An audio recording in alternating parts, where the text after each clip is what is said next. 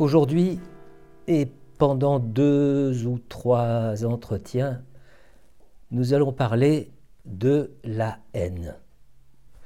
La haine qui est au, fondement de nos processus psychiques, dans le sens où, même si elle n'est pas à proprement parler un concept métapsychologique, euh, elle se trouve, qu'on le veuille ou non, au cœur de la métapsychologie. La haine parcourt le territoire de la métapsychologie, elle le traverse, elle le, elle le colore. Et dire d'elle qu'elle s'allie à l'amour ou qu'elle s'oppose à l'amour, c'est largement insuffisant. Pour tout dire, c'est très réducteur. Alors, partons, du principe euh, freudien qu'il existe une haine primitive, hmm, une haine euh, originaire. Partons de l'idée que l'objet naît dans la haine et qu'ensuite cette haine prend euh, le visage de la haine de l'autre ou celui de la haine de soi, et donc qu'on la nomme alors paranoïa ou mélancolie. Bon. Alors oui, cette question est bien au fondement de nos processus psychiques. Est-ce qu'elle a une fonction, la haine? Eh bien oui, elle a une fonction défensive. Vous savez que le moi fonctionne selon le principe de plaisir-déplaisir. Tant que ce fonctionnement est respecté, ma foi, tout va bien. Mais dès qu'il est en quelque sorte menacé, voire débordé, euh, eh bien c'est comme si la haine devenait indispensable. Sa fonction, sa fonction c'est alors de lutter contre une possible euh, désorganisation psychique.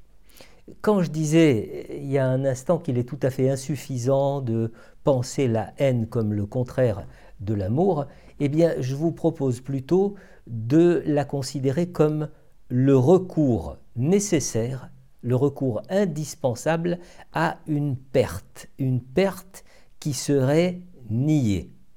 La haine, eh bien, ce serait alors comme un rempart au sentiment d'impuissance qui place le sujet devant l'impossibilité d'être satisfait par l'objet. Or, en niant la perte, ben, ça implique la négation de soi et la négation de l'autre. On peut se demander si, euh, cliniquement parlant, la haine est un frein, un arrêt, un empêchement du travail analytique. Eh bien, euh, je dirais qu'elle peut parfois le rendre impossible et parfois le favoriser, le stimuler. Tout dépend de l'analyste. C'est-à-dire que si nous avons affaire à un praticien timoré, réagissant euh, à la haine par la peur, alors euh, l'analyse risque bien de s'arrêter dès l'apparition des, des prémices de la haine chez l'analysant. Maintenant, si nous avons affaire à un praticien trop polissé, trop réservé, euh, eh bien de même l'analyse risque de s'enrayer ou de s'éterniser. Il faut impérativement un analyste actif, un analyste réactif, ne craignant pas de bousculer l'analysant et ne craignant pas non plus de devenir à un certain moment, parfois, eh bien, l'objet de la haine de l'analysant. Vous pouvez alors vous demander, mais qu'est-ce que ça signifie euh, bousculer l'analysant? Mais ça signifie que si dans son transfert vis-à-vis du patient, la moutarde monte au nez de l'analyste, eh bien celui-ci devrait s'en ouvrir à l'analysant. Alors attention, hein, je ne suis pas en train de, de, postuler une déclaration de guerre, ni une, une surenchère dans la haine. Il me semble seulement impératif que l'analyste puisse faire part de sa haine à lui vis-à-vis de ce qui vient de l'analysant. Ou pour le dire plus clairement, en tout cas autrement, qu'il lui dise combien euh, sa parole génère chez lui de la haine et combien cela lui est profondément désagréable. Alors évidemment, euh, évidemment, cette attitude pourra parfois faire monter le niveau de la haine chez l'analysant. Cependant, la plupart du temps, j'ai envie de dire que la clinique nous montre euh, qu'en parlant de cette façon, euh, librement, eh bien l'analyste permet au contraire à l'analysant d'ouvrir une porte qui était bien, bien verrouillée hein, et de se mettre enfin à parler clairement de sa haine, de libérer des associations, de remonter le temps, d'élaborer d'une façon fructueuse. Et là, vous voyez que nous sommes bien loin euh, de l'image de l'analyste très distant, presque, presque indifférent. Hein. Eh bien, j'ai envie de dire que c'est aussi ça l'analyse, c'est le devoir de rentrer dans l'arène au lieu de rester bien au chaud dans les coulisses. Seulement, comme euh, Winnicott le soulignait déjà dans les années 45 ou 47, quelque chose, quelque chose comme ça, pour que l'analyste ait la possibilité d'agir de cette façon, pour qu'il puisse aider le patient à repérer la haine en lui, à l'exprimer, à l'élaborer, euh, eh bien encore faut-il que l'analyste lui-même ait pu reconnaître et élaborer au cours de sa propre analyse ces motions haineuses à lui. C'est une condition indispensable. Autre point important, euh, il est capital de savoir à quel moment du transfert il est possible d'agir ainsi. Parce qu'il ne faudrait pas que, au cours de la phase qu'on appelle la phase lune de miel, il ne faudrait pas que l'analysant entende les propos de son analyste comme une autorisation de haïr, même si l'affect en est désagréable. Alors que ce soit dans le champ de l'analyse ou que ce soit dans le champ de la littérature, eh bien, euh, je voudrais vous dire que euh, il faut lire tout ce qui touche à la haine. C'est une façon de se rendre compte du grand, grand nombre de figures que peut déployer la haine. On lui découvre des intimités avec la honte. Hein. On la voit surgir dans euh, les moments où le narcissisme du sujet se trouve menacé et où cette menace réactive une, une blessure narcissique bien antérieure.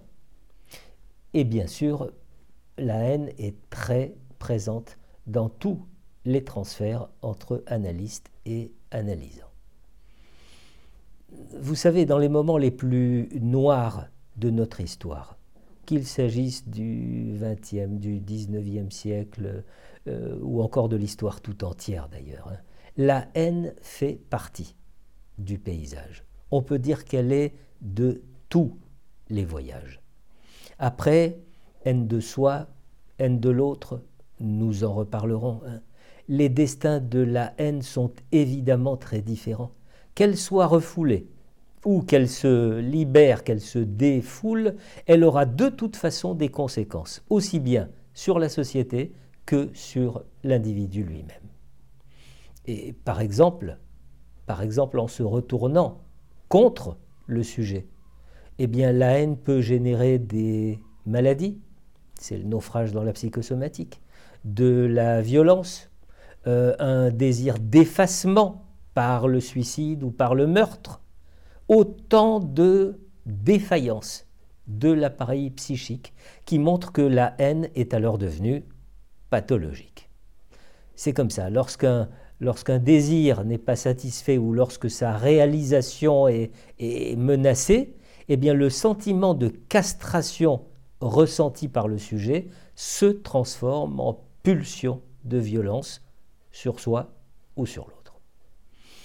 Alors, euh, vous pourriez rétorquer qu'il existe dans le milieu familial le plus précoce un rempart hein, à cette pulsion, une, façon de faire accepter la, castration. Et vous vous doutez peut-être que je suis en train d'évoquer euh, le nom du Père, la loi. Oui, à condition qu'ils existent. C'est-à-dire, encore faut-il que cette loi soit dite et qu'elle sache se faire respecter pour être intégrée.